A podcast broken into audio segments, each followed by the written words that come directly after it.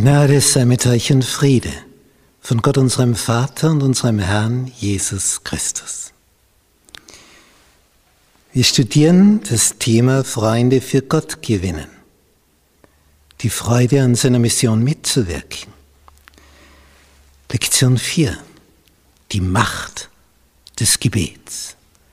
Für andere eintreten. Mittwoch. Unsichtbare Kräfte am Werk. Donnerstag. Gebetsfokus.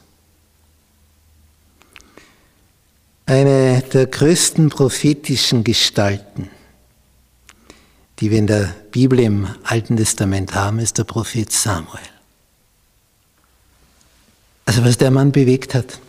Und mich fasziniert ein Zitat aus dem Buch Patriarchen und Propheten von Ellen White, Neuausgabe Wie alles begann, wo es heißt, dass in der Zeit von König David eine Frucht zu reifen begann, die vorher gesät worden war. Und die Zeit von König David ist so der geistliche Höhepunkt in der Geschichte der Israeliten. Da war einfach unwahrscheinlich viel Erkenntnis über Gott. Und das war zum Segen des Volkes. Aber was ist da aufgegangen? Welcher Same? Wer hat ihn gestreut? Und dann hat hier Ellen White, weil ihr Gott das klar gemacht hat, Folgendes erklärt.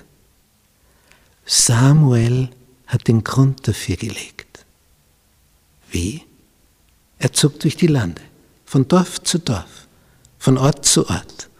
Und überall, wo er hinkam, hat er geschaut, gibt es hier irgendwo einen jungen, talentierten Burschen oder mehrere, die ich ausbilden kann zu zukünftigen Lehrern in Israel, geistliche Lehrer.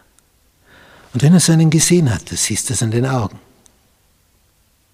wenn du in eine Menge blickst von jungen Leuten, siehst du sofort, der, die. Und die nimmt er mit auf seine Bibelschule, Prophetenschule. Und da bildet er sie ein Jahr lang aus und dann schickt er sie zurück als Lehrer in ihr Dorf, der Samuel.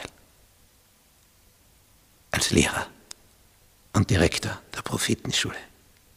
Und was machen die dann in ihrem Dorf? Bilden die jungen Leute aus in der Erkenntnis über Gott.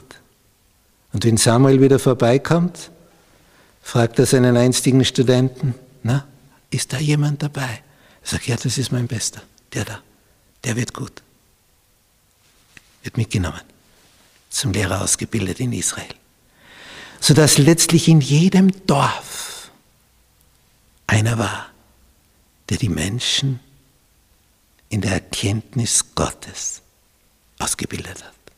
Und die jungen Leute kamen in diese Prophetenschulen. Das war die Arbeit von Samuel, ein Leben lang. Ausbildung junger Leute zu geistlichen Lehrern.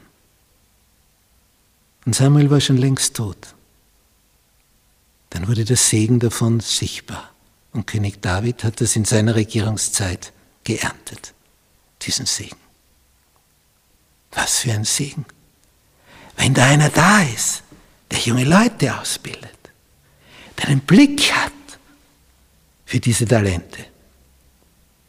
Wie alt waren die Leute, die Jesus ausgebildet hat, seine Jünger? Anfang 20. Die waren jung. Jung, blutjung, damit sie lange wirken kann. Jesus hat sich junge Leute geholt. Martin Luther hat gesagt, was willst du einem alten Esel noch beibringen? Stur, festgefahren. Es gibt glücklicherweise Ausnahmen. Ich habe mal eine Person getauft, die war 89. Als sie ins Taufbecken stieg, hat sie so gemacht. Warum begreife ich das erst jetzt? Sie hat sie mit 89 begriffen. Das gibt's. Aber das ist nicht die Regel. Aber junge Menschen sind hungrig, die sind offen, die, die wollen alles kennenlernen, alles wissen. Erfahren sie das Wesentliche? Kümmerst du dich um, um junge Leute in deiner Gemeinde? Stellst du eine Beziehung zu ihnen her? Betest du für sie? Für Bittgebet.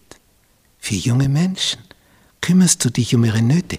Betest du für sie, wenn sie eine Schularbeit haben? Können sie zu dir kommen mit ihren Nöten? Bist du ihr geistlicher Vater, ihre geistliche Mutter? Mach es wie Samuel.